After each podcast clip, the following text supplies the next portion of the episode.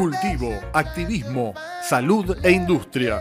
Prendete a la columna de cultura canábica de Circo Romano y entérate las novedades que rodean a esta maravillosa planta.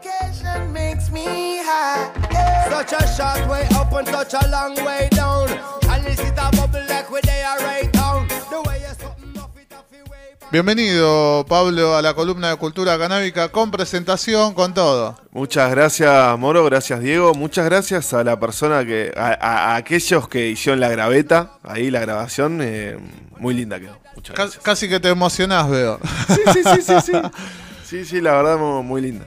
Eh, bueno, lo prometido es deuda. Arrancamos el programa hablando de la compra y venta legal de semillas de cannabis, jugando un poquito porque decíamos, bueno, alguien que escucha así al voleo, dicen de qué están hablando estos muchachos, pero bueno, cuestión que es todo legal y bueno, ahora Pablo va, va a contarnos ahí en detalle qué es lo que sucedió con esta noticia. Mira, voy a seguir eh, dejando un poquito en suspenso, voy a dilatar para que me puteen en casa y, y voy a voy a hacer como un repaso, más que nada un recordatorio, porque desde la última columna para acá, que bueno, esta por cuestiones mías del estudio, como contabas antes, salimos un poquito más tarde de la cancha. Eh, bueno, se dio la coincidencia con esta gran noticia que salió, pero no quería dejar de recordar que bueno, hubo una modificación en lo que fue el ReproCan, ¿sí? desde finales de mayo, principio, si no me equivoco, cuando tuvimos la columna pasada. Eh, Justamente, bueno, nuestro invitado estaba comentando esto que estaban haciendo los pasos de datos de la gente de ReproCan, que de repente vos cuando escaneabas el QR de tu ReproCan no te llevaba a la parte de los datos, como, bueno, a mí varios clientes me preguntaron también qué onda eh, por esta mudanza de datos. Eh, hoy por hoy se generó, si se quiere, se le, se le dio un cambio de cara, se cambió un poco el sistema de lo que es el registro para el ReproCan. Entonces, aquellas personas que vayan a ingresar eh, ahora, recientemente. Eh, a Reprocan se van a encontrar con una pantalla distinta eh, a la que nosotros mostramos en el video de la columna anterior, de la columna específica, si no me equivoco el año pasado fue, donde hicimos el paso a paso de cómo registrarse, bueno, van a encontrar ciertas variaciones. Es un poco más intuitiva, es fácil, sigue siendo la misma onda que vos empezás eligiendo tu usuario, después te va a dar un código con el cual te vinculás. Eh, los médicos que quieran tomar nuevos eh, pacientes, usuarios, bueno, van a tener que registrarse nuevamente. Em, más que nada para poder vincularse con gente nueva. Y aquellas personas como yo, por ejemplo, como vos, que ya teníamos el ReproCan antes de este cambio en la modalidad de la página, bueno, eh, no tenemos que volvernos a registrar. En nuestro, nuestro permiso va a seguir corriendo hasta el momento en el que, hasta la fecha estipulada de su vencimiento. Les recordamos que con el ReproCan tiene una duración de un año. Eh, así que bueno, por ejemplo, a mí se me vence ahora en noviembre y después cuando lo quiera renovar, sí voy a tener que volverme a registrar eh, para volverme a vincular con el médico, que bueno, también se tuvo que hacer su, propio nuevo registro. Pero por ahora no hay que desesperarse, no hay que volverse loco, el registro anterior sigue vigente, ¿sí? Eso, bueno, habiendo hablado tanto en programas anteriores con el tema del ReproCan, me pareció que estaba bueno recalcarlo. Después, bueno, hubo otra noticia importante, ¿no? Aparte de la que vamos a hablar más adelante, que es el tema de esta ley que se promulgó eh, por parte del Ejecutivo, la ley que tuvo sus sanciones en la Cámara Alta, en la Cámara Baja, de lo que es el cáñamo industrial y el cannabis medicinal, eh, si se quiere, industrial también.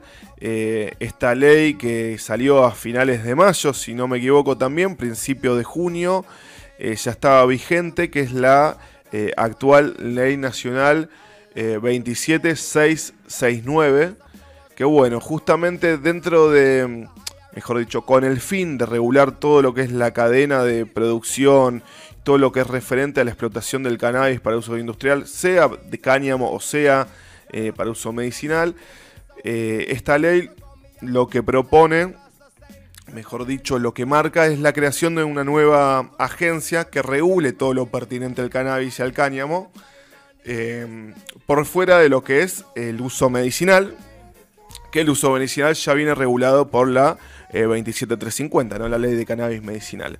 Esta nueva ley de cáñamo industrial y de mm, producción industrial para uso medicinal eh, promueve la creación de esta nueva agencia que se llama ARICAME, ¿sí? es la agencia regulatoria de la industria del cáñamo y del cannabis medicinal. Y bueno, tiene esta finalidad, justamente como decíamos antes, regular la cadena de producción, los distintos eslabones, las exportaciones, la comercialización, la investigación y también el tema del acceso a la semilla. Ya desde eh, la reformulación eh, por el oficialismo de la ley 27350, ya se venía diciendo que eh, el Estado se va a hacer responsable del acceso para las semillas y el acceso a las genéticas. Bueno, en ese sentido se fueron dando estas modificaciones y a partir de que se creó esta nueva agencia, que es la que va a estar manejando también, eh, bueno, es la que se va a estar encargando también de regular las autorizaciones para los distintos eh, actividades, sea, que vos querés cultivar cáñamo industrial, que vos quieras cultivar cannabis para uso medicinal, que vos quieras laburar eh, a través de los derivados de las plantas. Bueno, las distintas autorizaciones van a depender de esta nueva agencia, vuelvo a decir, Aricame, que, em, bueno, es una, ¿cómo decirlo? Labura de forma interconectada, si se quiere, labura en conjunto eh, varios ministerios. ¿sí? Eh, hay varios ministerios que articulan en esta, en esta nueva agencia por todo lo que compete el cannabis y por todas las posibilidades de dar laburo. ¿no? Eh, se piensa que con esta nueva ley de cáñamo industrial y de cannabis medicinal industrial se van a generar 10.000 puestos de trabajo de acá a tres años y se proyecta una millón...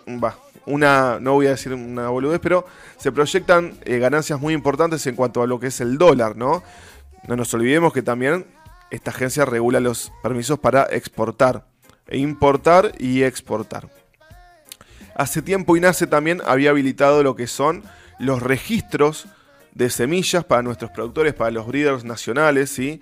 Eh, para que aquellas personas que vengan refinando sus propias genéticas, que vengan laburando con la planta y haciendo sus variedades, puedan ir, blanquearlas sin ondear en el origen de esa genética o cómo se obtuvo, pero sí para que, eh, bueno, en base a todos estos cambios, estas reformas, estas nuevas normas que están saliendo, eh, bueno, a ver, había que conseguir las semillas. ¿De dónde las vamos a sacar? ¿Todo importado? No, hay toda una cadena de laburo, gente que hace muchos años viene laburando y de muy buena manera en el país. Y en ese sentido, INASE permitió hace unos meses, eh, hace un tiempo, si no estoy diciendo boludeces, todo esto, ¿no? La posibilidad de que eh, tengamos los registros de las genéticas nacionales, las distintas variedades. Y ahora, hace poquito, solamente el 5 de julio, salió una nueva resolución de INASE que es la 260. Y lo que plantea es que ahora, por fin, va a ser legal y plantea ciertos mecanismos para lo que va a ser la compra y la venta de semillas de cannabis en el país. ¿Por qué digo ahora? Porque, bueno, eh, siempre fue tan ilegal la semilla o tan perseguida como eh, la materia vegetal de la planta. ¿sí? Eh, estamos, ahí, ahí, está, ahí está. Jugué, con el cable del micrófono.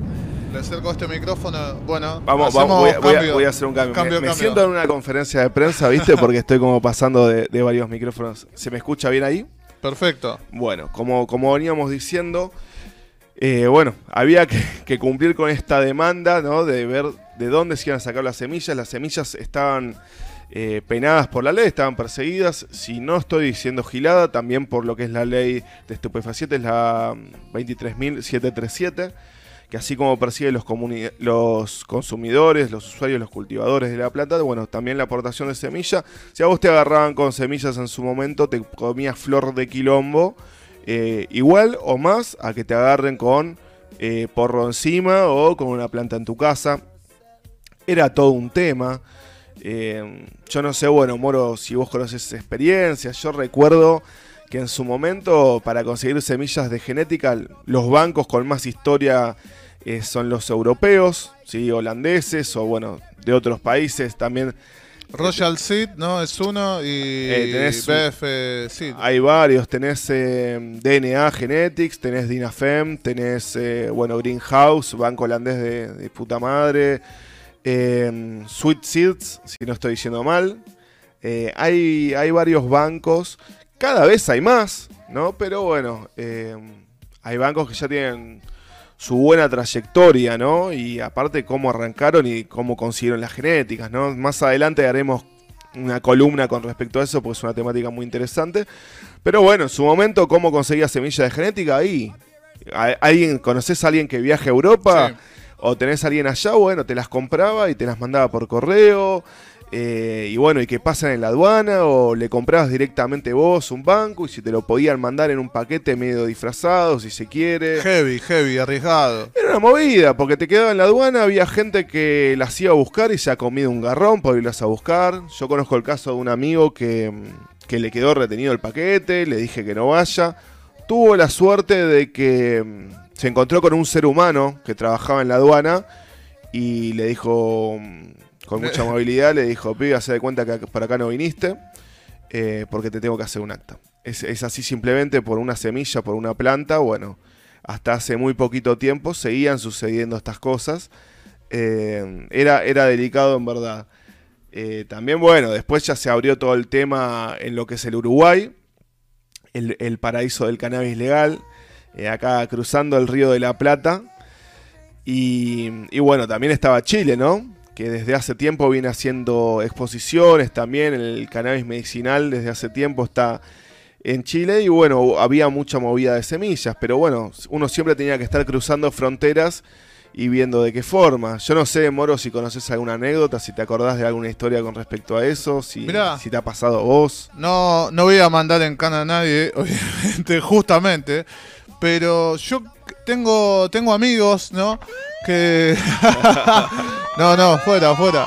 Tengo amigos que mm, fueron a Uruguay, ¿no?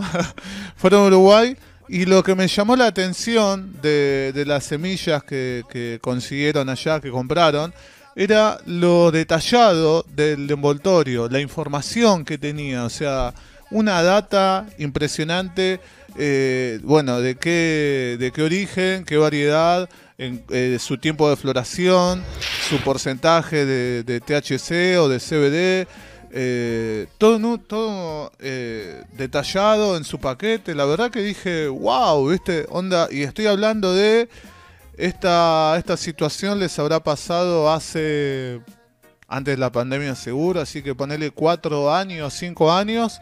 y bueno, lo compraron así, lo no sé cómo lo trajeron, pero la llegó a, los hogares de estas personas. Eh, fueron a ver un recital, compraron, vinieron, tranqui.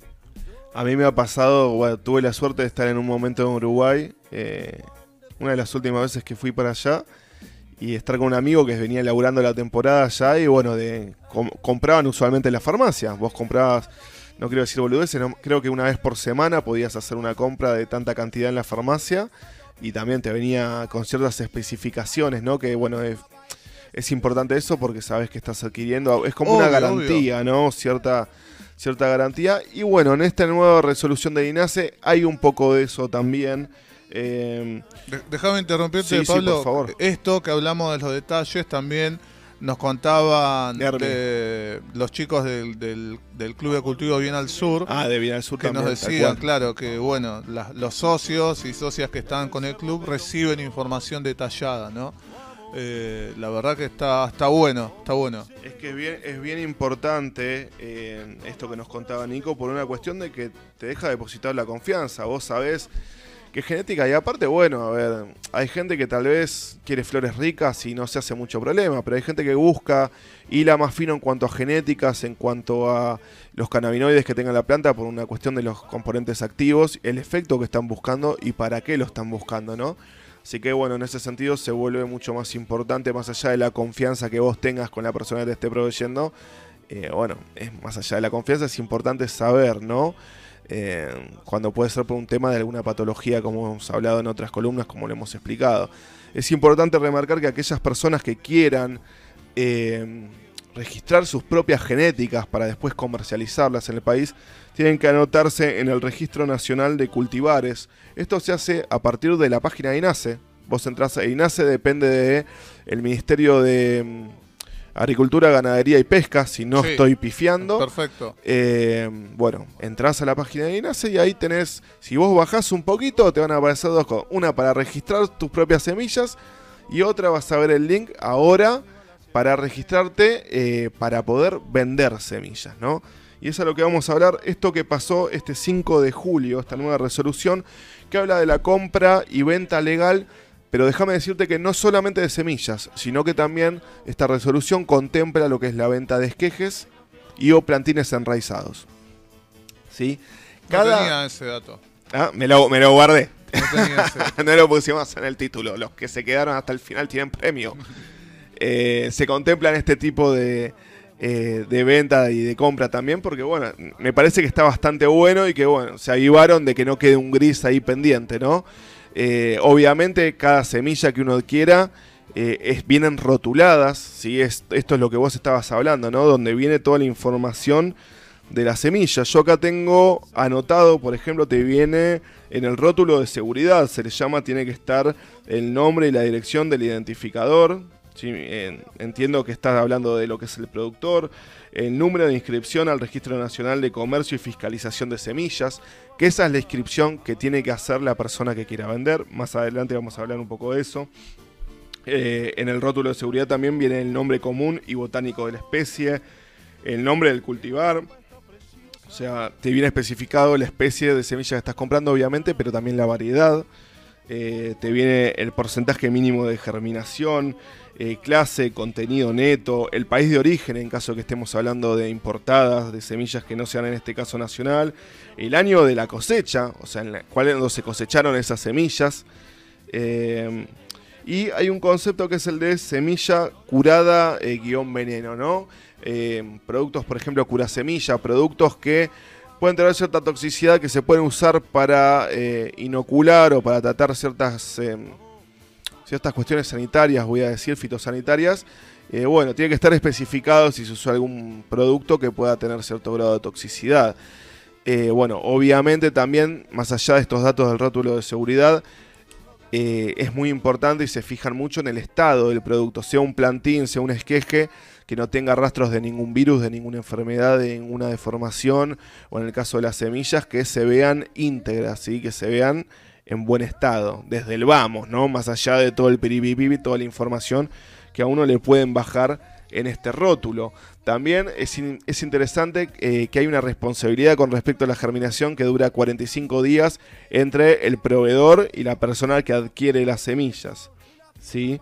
Eh, así que nada, se hace bastante serio. Eh, se, piensa o se ha planteado eh, que bueno, que va, a sembrar este, este nuevo modelo en la Argentina un antecedente para otros países de Latinoamérica, ¿no? Ahora, como bien dijimos, semillas, esquejes, plantines.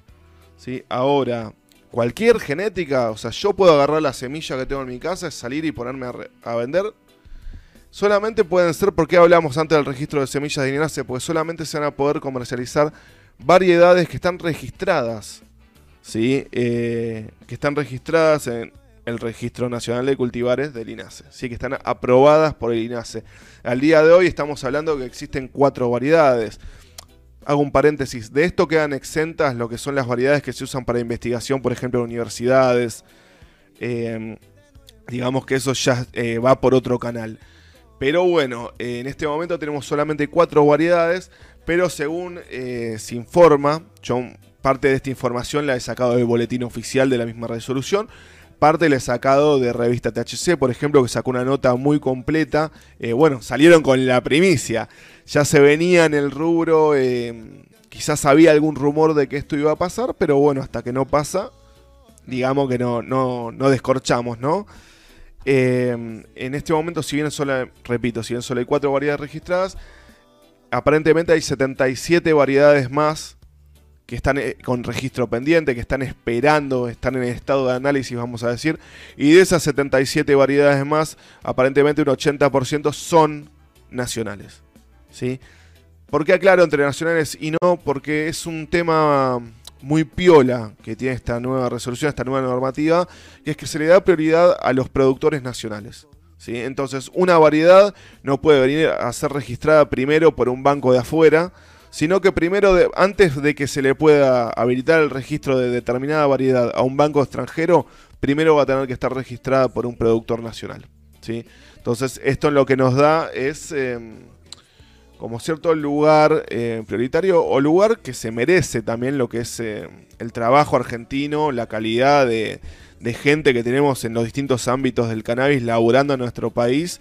Y bueno, todo el laburo que durante muchos años, décadas fue en la clandestinidad y de a poco, bueno, se puede ir uno asomando eh, y, blanqueando esta situación y demostrando el potencial de la planta justamente no quiero ser repetitivo, pero para generar trabajo, esto lo hemos dicho varias ocasiones, eh, es, clave, es muchísimo, es lo que necesitamos, necesitamos dólares, bueno, necesitas trabajo, bueno, la planta te lo puede dar todo, hay que tener la mente abierta, escuchar a los que saben y, eh, bueno, cortita del pie, ¿no? Aprovechar, si te tiran en el centro, cabecea.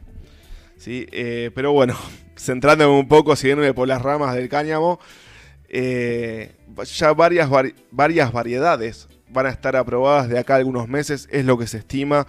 Después, bueno, van a venir también las, las, variedades extranjeras. ¿Por qué es importante esto del registro de la semilla? Porque existe el concepto de, trazabilidad. O sea que se puede, em, a ver, se puede interpretar cierto producto que sea un derivado de la planta al día de mañana desde dónde viene toda la cadena, todos los distintos eslabones de la cadena de producción que fue atravesando y esto le suma valor agregado. ¿sí? Sea que estás comprando una remera de cáñamo, estás comprando un ladrillo para construcción, estés comprando alimentos, estés comprando medicina, estés comprando el día de mañana un combustible, un plástico biodegradable. Son muy amplias las, las cosas que se pueden hacer. Y bueno, parte de este seguimiento y de darle este valor al trabajo argentino es la importancia de por qué se registra y por qué hay que tener tanta información en el rótulo de garantía de las semillas.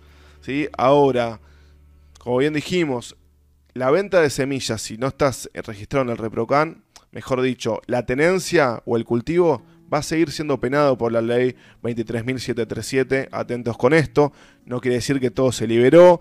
Podemos comprar genéticas que estén habilitadas por el INASE. Ahora, ¿quiénes son los que van a poder vender? Bueno, acá se abrió la cancha y hay un reconocimiento por el laburo. Eh, acá es donde, digamos, va a valer todo el sudor, el lágrima, toda la sangre de, por ejemplo, la industria de los grow shops. Que son espacios que han quedado estigmatizados. Que la gente que se arma. Ahora, hoy por hoy tenés grow por todos lados porque está más en boca de todos el tema. Pero eh, hace 20 años, hace 15 años, hace 10 años, había que armarse un grow shop. Había que exponerse ante el estigma de la sociedad, animarse, salir bancar la parada y dar ese lugar de resguardo para, el, para que se dé intercambio de información, ¿no? Iba, iba a comentar, ¿hace cuánto tiempo está la loca Rola? ¿Cuánto tiempo tiene ya?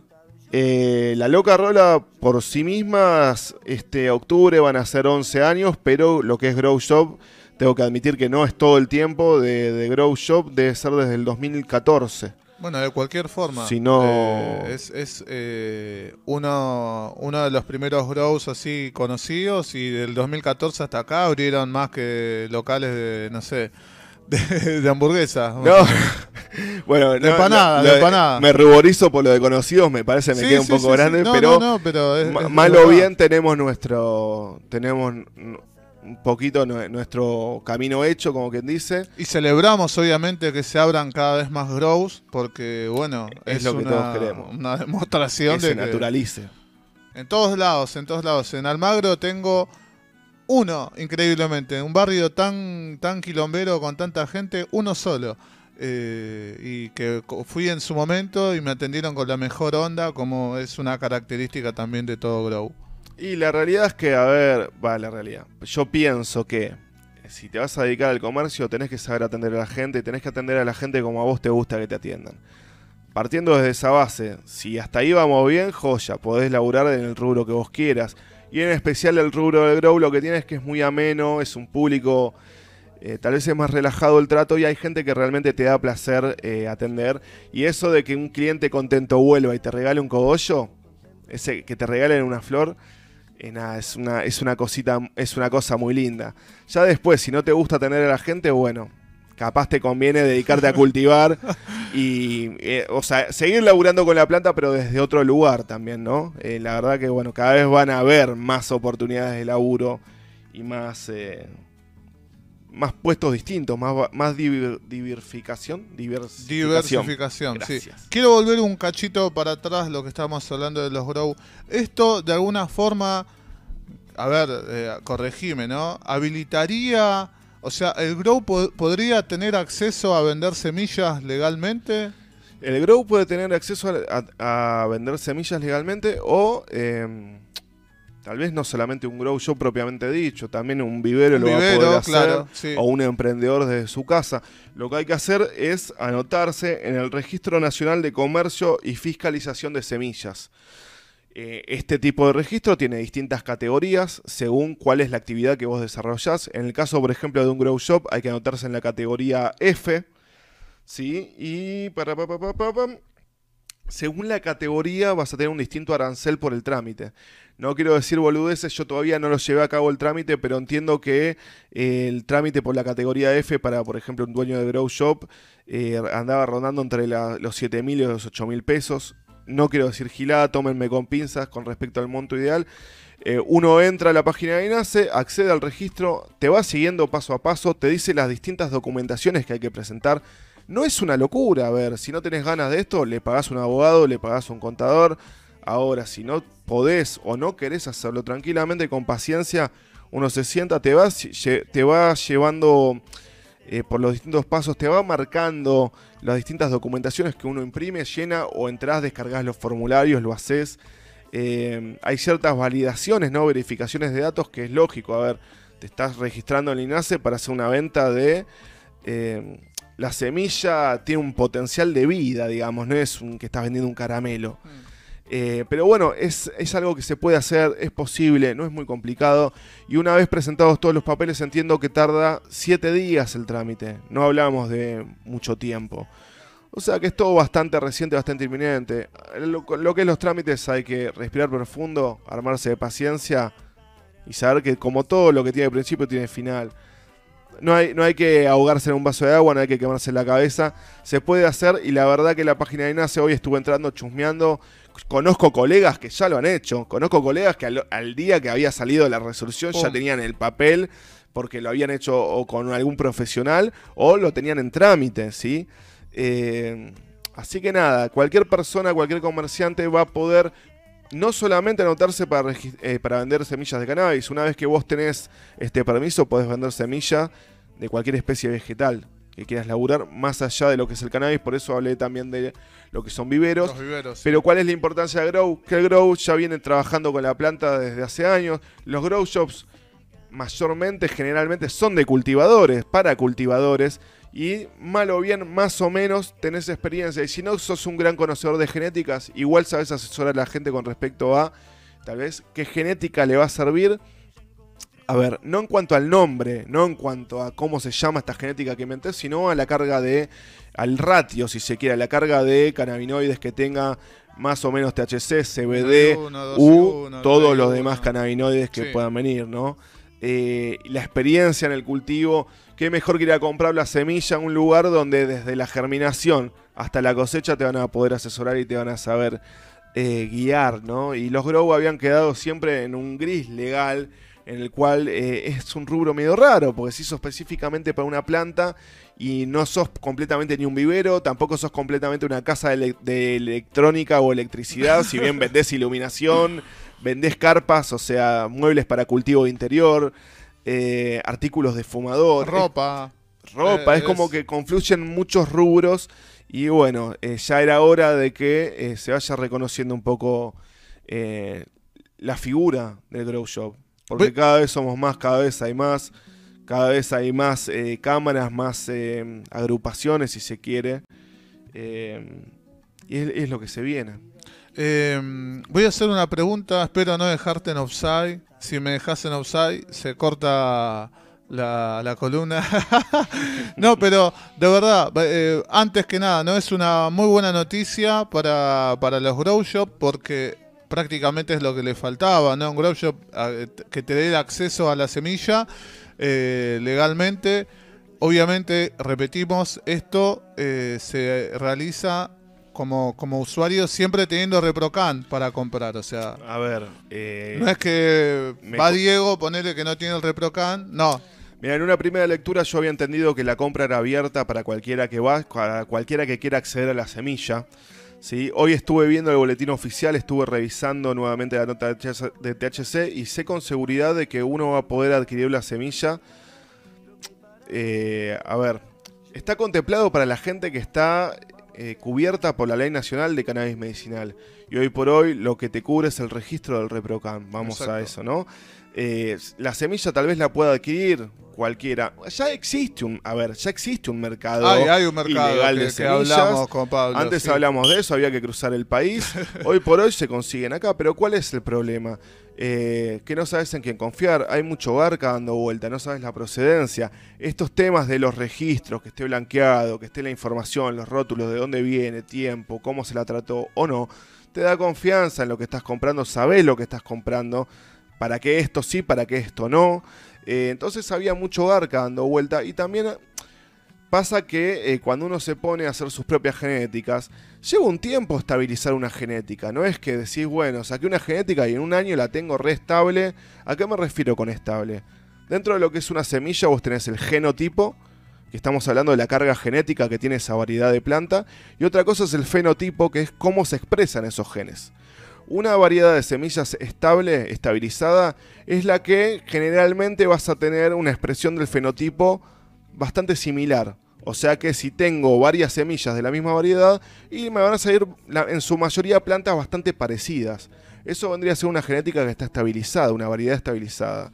Eh, al principio cuando se salen a hacer cruzas y retrocruces y se llevan varios años para poder lograr esta estabilidad, y si no se hizo este laburo previo y capaz que tenés 30 semillas que en teoría son de una misma variedad y cuando ves tenés 30 plantas que capaz tenés 3 que se parecen, 5 se parecen, 6 se parecen, 7 se parecen, pero entre sí tenés mucha, eh, mucha variedad y poca similitud, pocos parámetros comunes. Ah, de eso hablamos con respecto a estabilizar. Eh, y eso es lo positivo de que se empiecen a hacer estos mercados y que se empiece a dar lugar y se deje de perseguir a la gente que hace estos trabajos. Puede te da la tranquilidad de poder hacer las cosas bien. ¿Sí? Em, perdón, Moro, no sé si me. No, eh, sí, te quería consultar porque me fui, me fui yo. Em, vamos a suponer, yo tengo un grow shop, quiero vender semillas. Yo tengo que estar, tengo que tener ReproCan también. Vos tenés que estar en realidad eh, anotado en este registro nacional de fiscalización. Sí. Que lo tengo, vamos a decirlo propiamente dicho, en el registro nacional de comercio y fiscalización de semillas. Eso, para lo que es eh, el expendio, para lo que es la venta. Exacto, no tiene nada que ver al ReproCam. Para cultivar la semilla. Tal vez una persona que no tenga el ReproCam pueda acceder a la semilla, pero el cultivo de esa semilla sin tener el registro sigue siendo ilegal. Claro. ¿sí? Eh, la tenencia sigue siendo penada por la ley esta eh, de antaño que venimos arrastrando eh, de estupefacientes. A mí me consta por declaraciones de gente, sea la vocera del Ejecutivo o gente del oficialismo, que entienden un poco más, tienen la mente más abierta, se han sacado la careta de la hipocresía y que plantean que, bueno, hay que lograr una regulación total de la planta y dejar de perseguir a los perejiles que nos fumamos un faso y tenemos la mala suerte de nos cruzamos con las luces azules cuando volamos la esquina, ¿no? Eh, hay que dejar de perseguir al consumidor. Eh, la reducción de daños, eh, la salud pasa por otro lado. Y si querés combatir el narcotráfico, no vas con el que planta en su casa, justamente el que se abrió del narcotráfico. Yo justamente cuando dejé de hacer tranza fue cuando pude cultivar en mi caso. Para mí el cultivo fue totalmente una salida de lo que es la tranza. No es la puerta al narcotráfico. Pero bueno, hay gente que la entiende, gente que le va a costar más. Sabemos que es el mañana. Ahora, cuánto tardemos en llegar depende de cuánto charlemos, cuánto pasemos la información, el laburo que hagamos en el día a día, cada uno de lo más mínimo que pueda hacer, informarse y transmitir la información. Eh, pero bueno, hoy por hoy, para aquellas personas que no están en el ReproCan, sigue siendo ilegal el cultivo, así que ojo con esto. es un avance para festejar súper importante, pero eh, no hay que dormirse en los laureles, se dice. Este registro para la venta tiene una vigencia de un año, luego se puede renovar. Viene con estos rótulos de garantía de seguridad, con toda la información que, que dijimos antes. Eh, y bueno, eh, más que nada, eso, eso serían si se quiere, las novedades. Eh, es todo muy reciente, pero ya dejó de ser ilegal lo que es la semilla del cannabis. Y bueno, dentro de poquito vamos a tener mucho más que estas cuatro variedades que están aprobadas ahora. Vamos a tener mucho más de, de dónde elegir. Y nada, la industria del cannabis, esto tan grande que se viene, va a tener de dónde proveerse. O sea que eh, realmente estamos haciendo legislaciones que a mi parecer pueden ser eh, muy copadas. Y bueno, cosas lindas van a pasar. Hay que tener paciencia y no bajar los brazos. Es así. Gracias, Pablito. Como siempre, información de, primera mano. Lo, último, porque ya nos estamos yendo. Y ahora sí me la juego, a ver si, si te dejo en Osai. De las cuatro variedades, ¿sabes cuáles son sus orígenes? Eh, eh, no, no te, no te quiero decir boludeces, me parece está la CAT 1 y la, CAT, bar, bar, la CAT 1 y la CAT 2 que me parece que venían de investigaciones en La Plata. No sé si una de ellas me parece que viene de en una de las variedades del profe Loza. Em, no sé si otra de estas variedades eh, tiene que ver el laburo de los chicos del Jardín de Unicornio, que han estado en La Plata laburando. Eh, pero bueno, y si no me equivoco, son dos variedades que vienen de La Plata y eh, otra variedad que es de un privado, no recuerdo si es Santa Fe o Rosario, Santa Fe. y la tercera, ahí sí me mataste. Estoy volando a ciegas.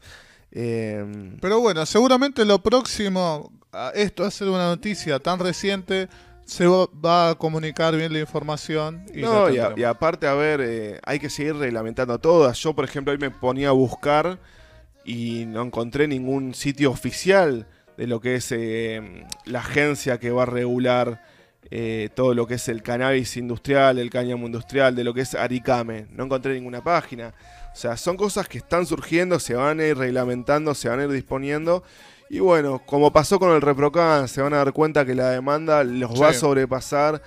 Y bueno, por suerte mm, doy fe, confío, apuesto en que cada vez estas cosas se van a ir pasando más rápido, de forma más amplia. Cada vez estamos un pasito más cerca de donde queremos estar. Hay que seguir en el camino, hay que seguir avanzando. Y bueno, no, no, no quedarnos tranquilos por tener yo un por ejemplo, en mi caso, por yo tener un permiso de cultivo, ¿no? Mm. No se acaba ahí. Yo quiero que nadie más caiga preso por churro, quiero libertad para la gente que cultiva, que haya tenido un problema por cannabis. No digamos boludeces, no metamos gente en cana por una planta. Y si vamos a hablar de chorros, de ladrones o de garcas, bueno, vamos a, vamos, vamos a hablar de cosas serias. Dejemos a la gente con su plantita cultivando en paz. Ahí va. Gracias, Pablo, nuevamente por la columna. Me encalenturió. no, gracias a ustedes, como siempre, por el espacio. Para mí es un placer estar acá.